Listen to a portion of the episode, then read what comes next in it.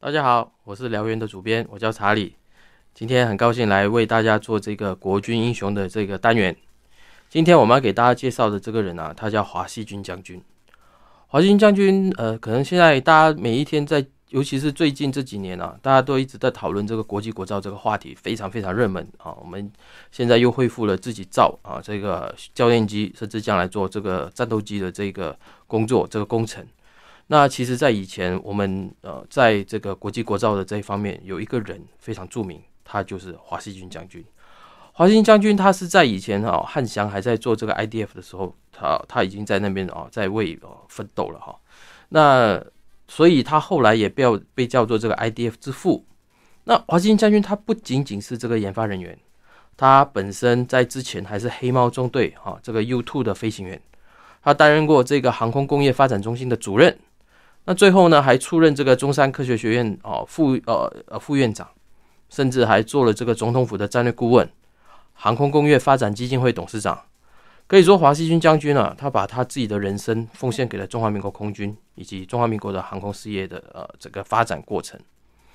华西军将军他的资历非常丰富哦，他是第一批获选进入哦空军第三十五中队，或者是大家所熟悉的这个黑猫中队来驾驶这个 U2 侦察机。那这个侦察机啊，它主要是要进入大陆做这个高空的这个战略侦察任务。我们也看过一些电影啊，比如说《惊爆十三天》哦，《间谍桥》等等，都曾经出现过这个 U2 呃遭击落的画面。所以我们可以知道说，驾驶这个 U2 深入敌境啊，除了需要这个勇气跟胆识之外，呃，运气啊，其实也是一个不可或缺的其中一个部分。为什么这么说啊？呃，华兴将军他的其中呃，在三十五中队的一个好友陈怀，他后来就成为了这个被击落的第一个 U2 飞行员。那之后，陈怀呃牺牲了以后，他又来了另外一个新的室友，那是叶长利啊这个军官。那叶教官呢，他后来也是在啊大陆的上空折翼。华将军他能够顺利完成十次的侦察任务，最后还安全离队。所以我说他是非常幸运的。那最后他还呃完成了这个普渡大学的这个航空工程的博士学位啊，最后还呃官拜这个空军二级上将，成为航空呃工业发展的重要推手，也就是我们现在讲的这个 IDF 之父的称号。所以他需要的不光是这个人啊，他本身的这个呃学识、运气也很重要的。那我接下来再讲这个故事。更是他的运气的最大极大的一个表现，也是到现在为止最为呃人们所津津乐道的一个故事，就是华兴将军他在美国接受 U2 飞行训练的时候发生的一次意外。当时是一九五九年八月，那所有在黑呃美国受训的这个黑猫中队的飞行员呢，他们都要经过其中一个科目，就是夜航训练。那华将军他这一次的科目是从德州，美国的德州起飞。要往西北方起啊出发，飞大概两个小时左右啊。那当时他往西北这边飞过去的时候，已经到了这个啊美国西岸的这个落基山脉这一带。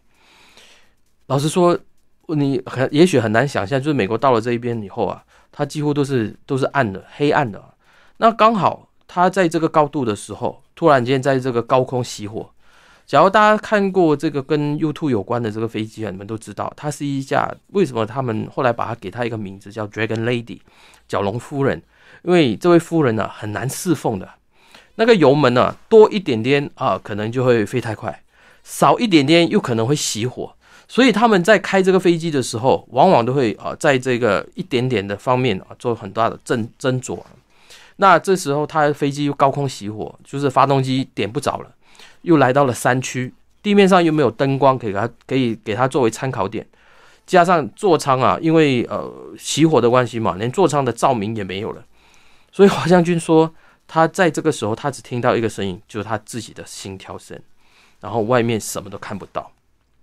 那当时他马上判断说是发动机熄火了。好，那发动机熄火的话，他们当时的叫范就是要把飞机降到比较低的这个高度。哦，让氧气比较足的高空来再点火，但是其实不是这样子，因为当时它是它的飞机的油管破裂，所以它飞了两个多小时以后，它的油它的里面的油箱的油都全部都没有了。那假如大家看过这个 U2 的话，你们知道它的翅膀是很细长的，所以当他没有了动力以后，他就变成一架滑翔机，他就利用滑翔来降低它的高度，试图在地啊比较低的这个地方啊再啊发动它的发动机，一直都没有成功。等到他发现他四周围都变成是落基山脉的时候，他想说：“我一定要尽快找到一个地方可以让它安全降落，否则的话，那他可能就会出一些意外，也说不定。”哈。那华将军，呃，他本身在这个时候就快要绝望了。然后突然间，他看到地面有一个机场的那个影光啊，大家看过影片都知道，就是机场到了晚上的时候，在跑道的尽头，它有一个灯光一层一层这样照过去的白色的引导的白光。他说啊，那就是一个机场啊，所以他马上对着那个跑道滑翔下去，降落下来了。其实这是这是在一个海拔六千英尺的一个小机场，名叫科尔特斯。连航图上面都不会标示的小飞机场啊，结果却给他找到了。那原本预定，因为这还是小机场啊，而且比较偏远的山区。他原本啊，他们在前没多久之前啊，机场的管管理层啊，他就说，哎，因为晚上我们都没有接待飞机了，所以呢，以后晚上为了省电，连机场的个照明都要全部关掉。但是因为这一天呢，他们没有一时间哦，那个驻驻那个值班人员没有一时间把它关掉，所以华华将军才找得到。为他的飞机啊，这个我们刚刚说的脾气很坏的啊，我们叫做人龙这个角龙夫人这个 U two 找到紧急降落的地方。那好像因为当时这个时候他已经没有动力了，他降落下来的时候是完全没有声音的，所以他飞机迫降了以后停下来了以后，大家不晓得一个 U two 的飞行员他其实穿的是一件呃压力衣，就其实跟这个太空人的那个太空服是差不多的哈，那只是他是可以在啊。呃，我们这个大气层里面活动，他穿着那个压力衣啊，去到那个值班的办公室那边，跟那个飞行员、跟那个值班人员说：“哎，我有一架最高机密的飞机在这边啊，请你赶紧去通知空军派人来处理。” 对方看到的时候，当下吓到，他以为说，因为哦，美国那几年啊，就发生了这个呃，墨西新墨西哥新墨西哥州那边啊，有那个外星人来访，所以他以为他遇到了外星人啊。所以，当他后来还发现自己好像搞了一些什么乌龙，把头盔一放下来后，再跟对方讲，啊，对方说，哦，原来还是个华人啊，还是一个正常的人类，来跟我讲发生什么事情啊，马上通知空军来。华兴将军还这一次他的优异表现啊，获得美国空军的飞行优异十字勋章。哦，那当年呃，这个军事馆在展出这个跟 U two 有关，或者说跟黑猫有关的这个史记的时候，这一枚勋章啊，也摆在军事馆里面。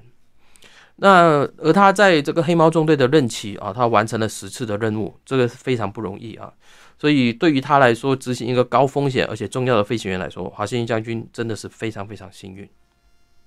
那我们今天的这个国军英雄的分享就到这边，谢谢大家。